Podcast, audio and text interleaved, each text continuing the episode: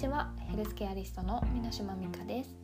このチャンネルではアイルベーダヨガアロマに基づいてちょっとした生活の中での癒しや心と体のケアについてゆるくお話ししています。さあ始まりました。みかんのたまり場第30回。おーもうとうとう30回になりました。イエーイ。いつもご拝聴ありがとうございます。初めての方もありがとうございます。まあなんか回を重ねるごとにいろんなお話もできているなと思いつつ今回初めてですねあの今日お話ししようと思っていたテーマをすっかり忘れてしまってなんかテーマが決まらなくなっちゃったんですよ。でやばいと思って今までは結構その1週間、まあ、最初の頃は週に2回配信させていただいてたんですけど結構あれ言うをこれが言いたい。あこんな話この間出たなって結構ポンポンポンポンこうテーマが決まって困ることってなかったんですよね。やっぱり30回ぐらいになってくると私のネタ切れですかね。ままだまだあのお話ししたいことはあるんですけどね。はい。なのでそんな感じでですねちょっとびっくりしたっていう思わずインスタグラムであのテーマ何かあの議題くださいとかね 皆さんに お伝えして、まあ、いくつかあのこんなの聞きたいなっていうのを言っていただけたので、まあ、今回ちょっとそのお話はしないんですけれどもあの近々その教えていただいたテーマをこうお話ししていきたいと思うので是非次回以降も楽しみにしていてください。はい。いやそうですね。忘れちゃダメですね。ちゃんとメモしようってあの改めて思いました。はい。まあちょっとお話戻しましてあのー、週末ですね、えー、ヨガの哲学、まあ、インドの哲学ですかねを学ぶワークショップっていうのがあの大磯のヨガスタジオでありましてそちらにちょっと参加させていただいてきました。あのー今週末だけじゃなくてその2週間前かなもあって2回連続でこう一連の内容を学ぶっていう2日間のワークショップだったんです。どまあこの2日間終わってですね分かってるようで分かってないこととか本当にやっぱりたくさんあってまあ一言で言うと自分がどれだけ今までバカ真面目で型にはまって生きていたかっていうのを実感しました。逆にですね私インドってちょっとまだ行ったことないんですけどインドじゃないところで出会ったインド人に対してまあこんなこと言っちゃいけないんですけどいい思い出全くないんですよ。むしろ結構インド人嫌いって思ってたぐらいなんですよね。なんかちょっと隣に住んでたインド人とか人の部屋のこう扉の前に平気であの椅子を置いてこうなんか家族で座談会みたいなのしてるんですよ。うち開かないんですけどみたいな。開けたいんですけどとかって言うと、まあ、じゃあどいてあげるみたいな。何様やんっていうような人とかなんかいっぱいいるんでなんかちょっと自分のこの今までの常識とあまりにも違いすぎてイライラしていたんですけどまあこういうヨガだったりとかインドの哲学とかアーユルベーダもやっぱりインドから来ているのでそんなお話をこういろいろ聞いていたらまああの人たちがあれだけ自由っていうのは逆の意味で言えばすごくこう何て言うんですかね。あの心が広いのかな。なんかうん。あの自由だなって思いました。前に何かで聞いたことがあるんですけど日本って人に迷惑しかけないように迷惑をかけないように生きてあの生きていきなさいって育てられると思うんですけどインドっていうのは逆にインドだけだったかな。なんかその辺りの国は人にどんどん迷惑をかけてこう人に助けてもらいながらあの生きていきなさい。逆に人が困っていたらどんどん助けてあげる。こうギブアンドテイクというかをすごく大切にしている国らしいんですね。だから逆に言えばまあ私の部屋の前にいてもそれを迷惑が全然かけて OK 逆に私が多分あの時に何か困って何かを言ったらきっと助けてくれたのかもしれないですよね。そう考えるとまあ文化の違いなので分かり合えなくてもしょうがないんですけど、まあ、知った今となってはああそういう考え方もあるんだな。逆に日本人のその真面目さっていうのがたまにストレスになることってあると思うんです。たまじゃないかもしれない。結構ストレスの極みかもしれない。インド人になったらちょっとゆるくなってその分あの自分のことをこう幸せに生きていけるのかもしれないって思いました。はい。そんな風にですねちょっといろんなことを思い出しながらあのワークショップを受けさせていただきましてまあこれからはですねあのゆとりを持ってまあ人に迷惑をかけたいとは思わないんですけどまあ人にこう迷惑をかけるというかちゃんと頼るようにしてで人生を楽しんでいきたいなっていう風にあに気づかせていただいたいい経験になりました。はい。今回のそのワークショップですね。あの教えていただいたのが、えーと、結構ヨガの、えアシュタンガヨガっていう、まあ、宗派ですね。宗派じゃない流派ですね。を教えてらっしゃるあのヤト先生っていう方がいらっしゃるんですけどその先生、まあ、アシュタンガってすごく哲学にも特化した流派になるので、まあ、そこ哲学とアシュタンガのヨガあの、まあ、フィジカルなヨガ両方とも教えてらっしゃる先生で結構ヨガの、あのイベントとかに出たりとかあとヨガの本雑誌とかにもよくあのお名前というか記事が載ってらっしゃる先生なのでもし気になる方がいらっしゃったら是非やっと先生のお話聞いてみてください。本当になんか優しくて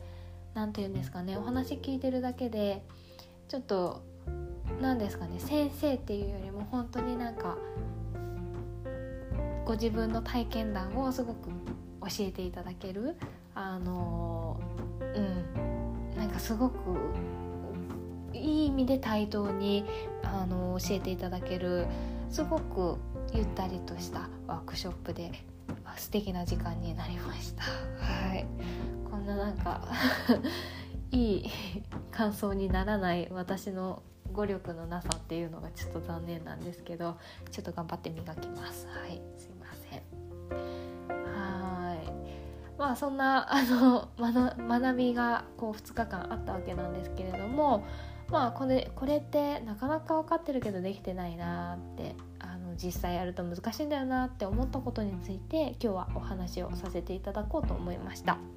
それがですねあの題して「食事は癒されるための儀式」なんですけれどもまあ今日のテーマにあのテーマの通りですねインドのベーダ哲学のにはあの食事っていうのは儀式にあたります。儀式なんです、はい、もっと言えばですね私たちがする全ての行動っていうのが儀式にあたるそうです。身近なもので言うと普段の呼吸これも儀式になります。吸う息っていうのは吐く息のために捧げられる儀式。吐く息は次に吸う息のために捧げられるって考えるそうです、まあ、確かに呼吸って吸わないとその吸った息を吐くことができないし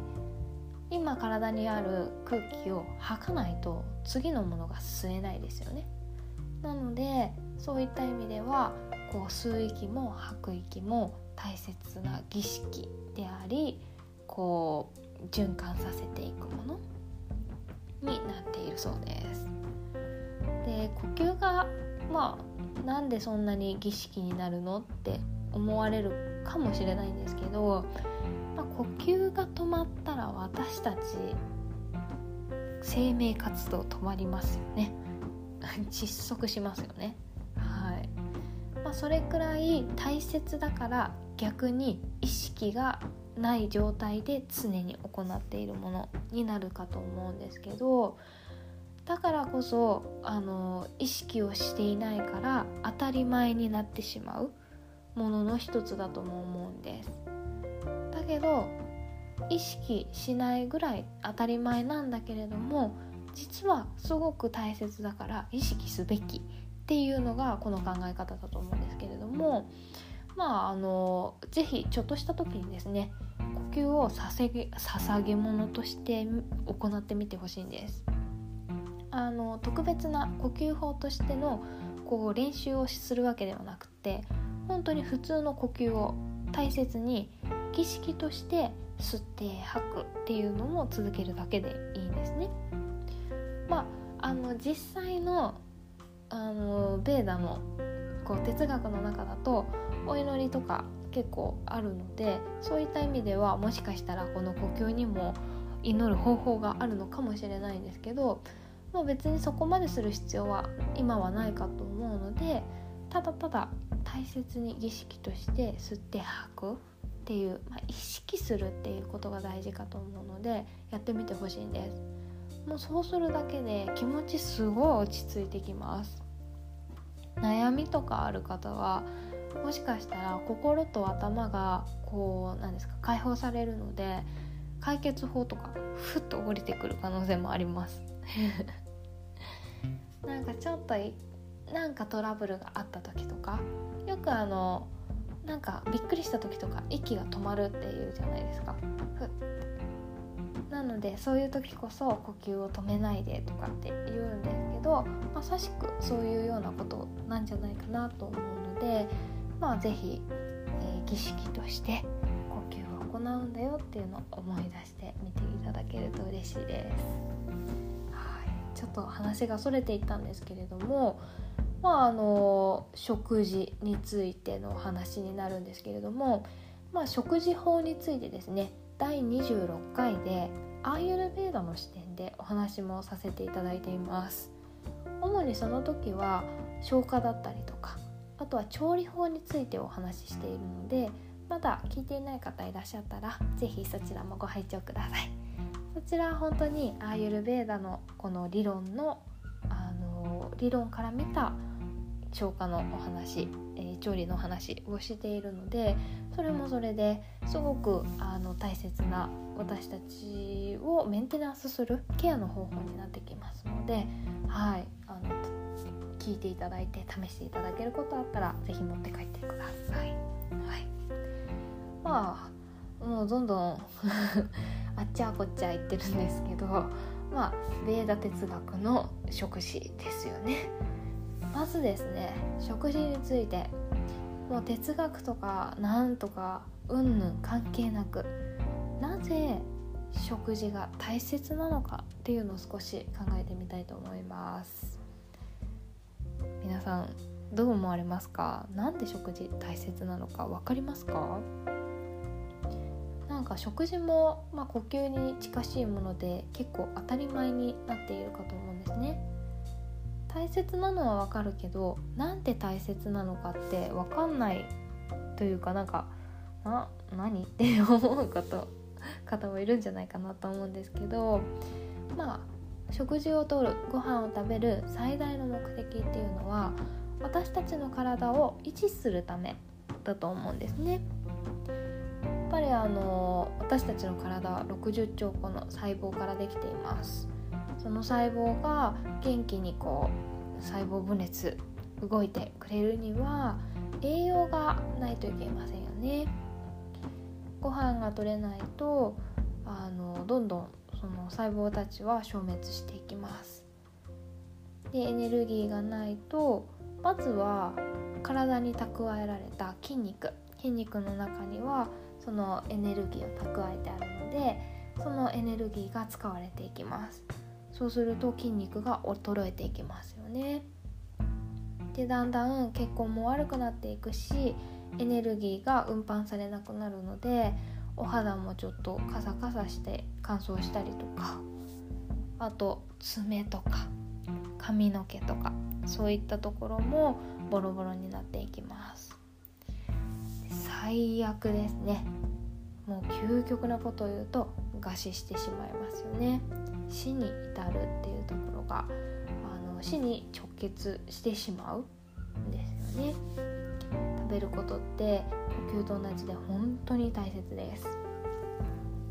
で今回の視点で大切なのは食べる時の気持ちの姿勢についてになるんですね。でベータの哲学にもあのお肉は避けた方がいいよとかとこれは食べるべきじゃない、えーと、例えばチョコレートは食べ過ぎるのは良くない。結構刺激的な食べ物だから多少食べてもいいけどあまり好ましくないって言われている。少し前にお話ししてるんですけどまあそういうふうにこの日あの品目は良くないよとかそこのこういうものを食べた方がいいよっていうのもあるんですけど今回はそこは少し置いていきたいと思います。あくまでも食べる時の気持ちの姿勢についてちょっとあのお話をさせていただくんですけれども食べる時にどんな気持ちで食べるべきか。どんな気持ちの姿勢であの食事をとるべきか。と言いますと分かりますか？皆さん。この食事ができるまでにどれほどの人の協力があったかについて感謝をするっていうことが大切になります。まあ、イコール食事に対して感謝をするってことなんですけどね。そのただこの食事に感謝をするのではなくてこの食事ができるまでの過程に携わった人たち。例えば、まあ、農家さんたちもそうですよね。でその出来上がった食材を運搬する人。でさらに言えばその運搬するための道を作った人とかたくさんの人に支えられています。でさらにさらに言えばその食材自体が育つために太陽だったりとかあとは水とか自然の力にも支えられているんですよね。なので人だけじゃなくて、まあ、自然に対しても結局全てに対して感謝をしていくっていうのが大切になります。まあまあ私たち毎食当たり前のように、まあ、1日3食。まあ、人によっては2食かもしれないし4食5食かもしれないんですけどまあご自分の決まった回数こう食べてるかと思うんですけどこれって本当に当たり前なんです当たり前のように食べてるんですけど本当にたくさんの人の人だったりとか自然の力のおかげで成り立っていてもうなんか食事にありつけること自体が奇跡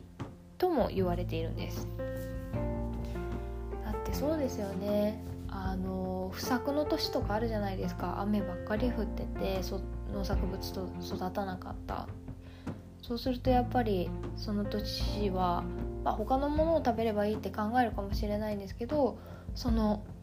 そのものは食べれない。例えばキャベツだったら今年はキャベツが食べれない。でその次の年になると去年はキャベツ食べれなかったからなんかキャベツ今年食べれて嬉しいみたいな。なんかなくなるとその当たり前だったものに対して感謝って現れると思うんですけど毎年普通にキャベツ食べてたり毎年どころか今ってスーパーで四季関係なく結構ね当たり前なものっていつでも売っているので余計なんか感謝の気持ちって薄れてしまうかと思うんです。言ってみれば1年中同じ品目がスーパーに並んでること自体すごい奇跡だと思いませんか？だってねなんか夏野菜が冬だって食べれるんですよ。昔だったらありえないことだと思いますしそういうところですね。が感謝につながるんじゃないかなと思います。でそれだけじゃなくてやっぱり、ね、食べ物が十分に手に入らないっていうような人とかもやっぱりこの世の中にはいらっしゃるわけでそう考えると当たり前のように好きなものを好きなだけ食べれるっていうこの今の私たちの生活あの食事っていうのは本当に奇跡になります。なんかこういう風に言うといかがですか？なんかちょっとあ確かに奇跡かもとか思いませんか？なんかちょっとあ確かに感謝感謝するかもしれないとか思い始めたんじゃないでしょうか？はいいいですね。なんかそうですね。なかなか感謝の気持ち忘れかけてしまっているかなって思ったのでで現代ですねあの本当に忘れてしまっているこの感謝の気持ち。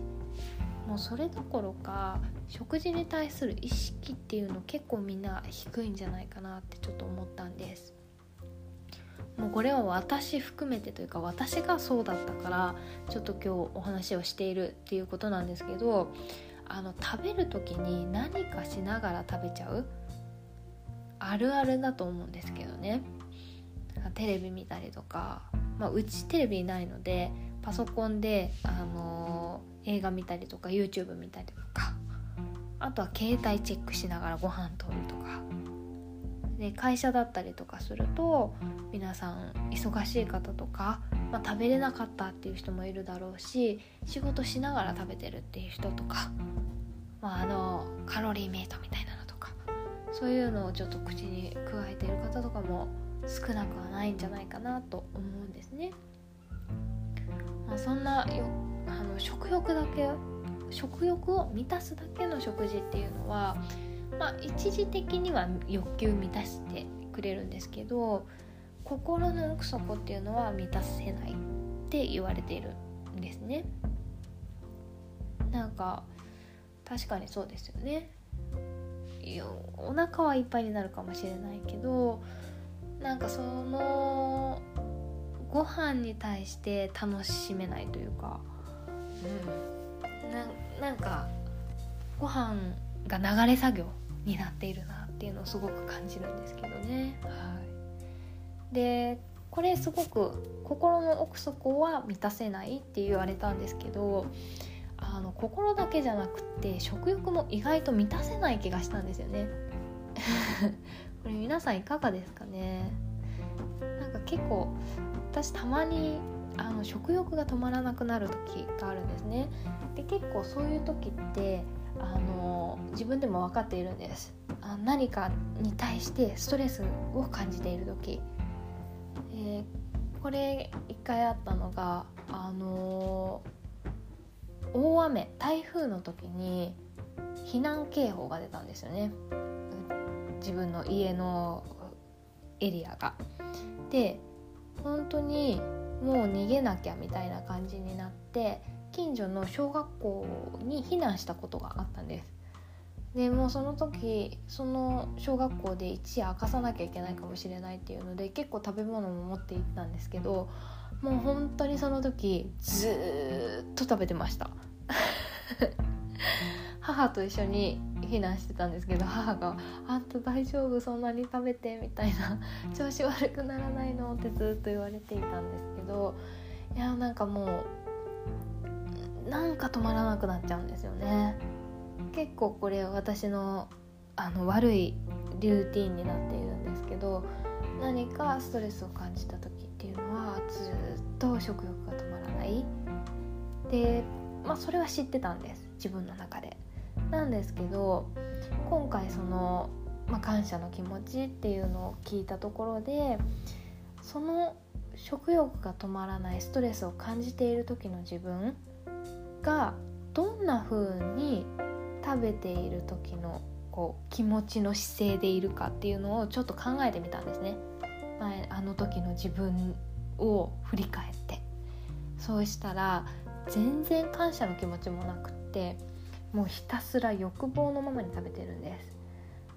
結構やっぱりストレスを感じた時にそのストレス解消法として食べるっていうこと多いかと思うんですけどもうまさしくそうですよね。ストレスをあの食で満たそうとしていたんですよね。でこれって胃袋を満たしているんですけど本当に満足にはつながらない。だから結局食べても食べても物足りない。なんか満たされない。だからもう悪循環が生まれてしまう。結構これ悩んでる方多いんじゃないかなってちょっと思ったんです。なのであのそういった意味でも普段からこのご飯に対してのこう感謝の気持ち自分の欲望ではなくて感謝をするその儀式としてご飯をいただく。そうすることであの欲を満たすための食事ではなくなってくるかと思うんですね。で日本語ってあの「いただきます」って言葉があるじゃないですか。これまあご存知の方も多いかと思うんですけど英語にはないです。あのいただきますに匹敵する英語っていうのはないんですよ。ただあのフランス語にボナペティっていう言葉があるんですけどそれは結構英語圏でも耳にするんですね。私がホームステイした家とかでも結構ボナペティって言われたりとかどこかご飯あの食べに行った時とかにもボナペティって言われるんですけど意味としては召し上がれなんですよ。なのでまああのもてなす人が食べる人に対してどうぞ召し上がれ楽しいご飯をっていう風に言う言葉なのでいただきますとはちょっと意味合いが違う。同じご飯の最初に言う言葉だけどちょっと違うんですよね。なんかそれをき思い出して聞いてというか思い出してあの日本語って日本って本当になんか素敵な国だなって思ったんですよ。もうあの実際日本だけじゃないんですよ「いただきます」って言葉。あの韓国語にもあります。私ちょっと発音悪いんですけど「チャイマカスミニダ」っていう言葉が「いただきます」なんですね。なのでまあちょっとアジア圏はこういったものが言葉がちゃんとあるのかなって思うんですけどまあこれってあの言葉言語自体にその言葉があるってことはそのバックグラウンド、まあ、日本語だったら日本のバックグラウンドにちゃんと食に対してのこの感謝の気持ちっていうのを持った国なんだなっていうのがすごく感じられたのでなんかちょっとそんな日本人であることをすごく誇りに思いました。日本人ってやっぱいいですよね。はい。優しいしなってすごくいつも思います。でそんなことを思ったんですけどまあなので皆さんあの何ですかね感謝の、まあ、いろんな祈りの言葉とか多分、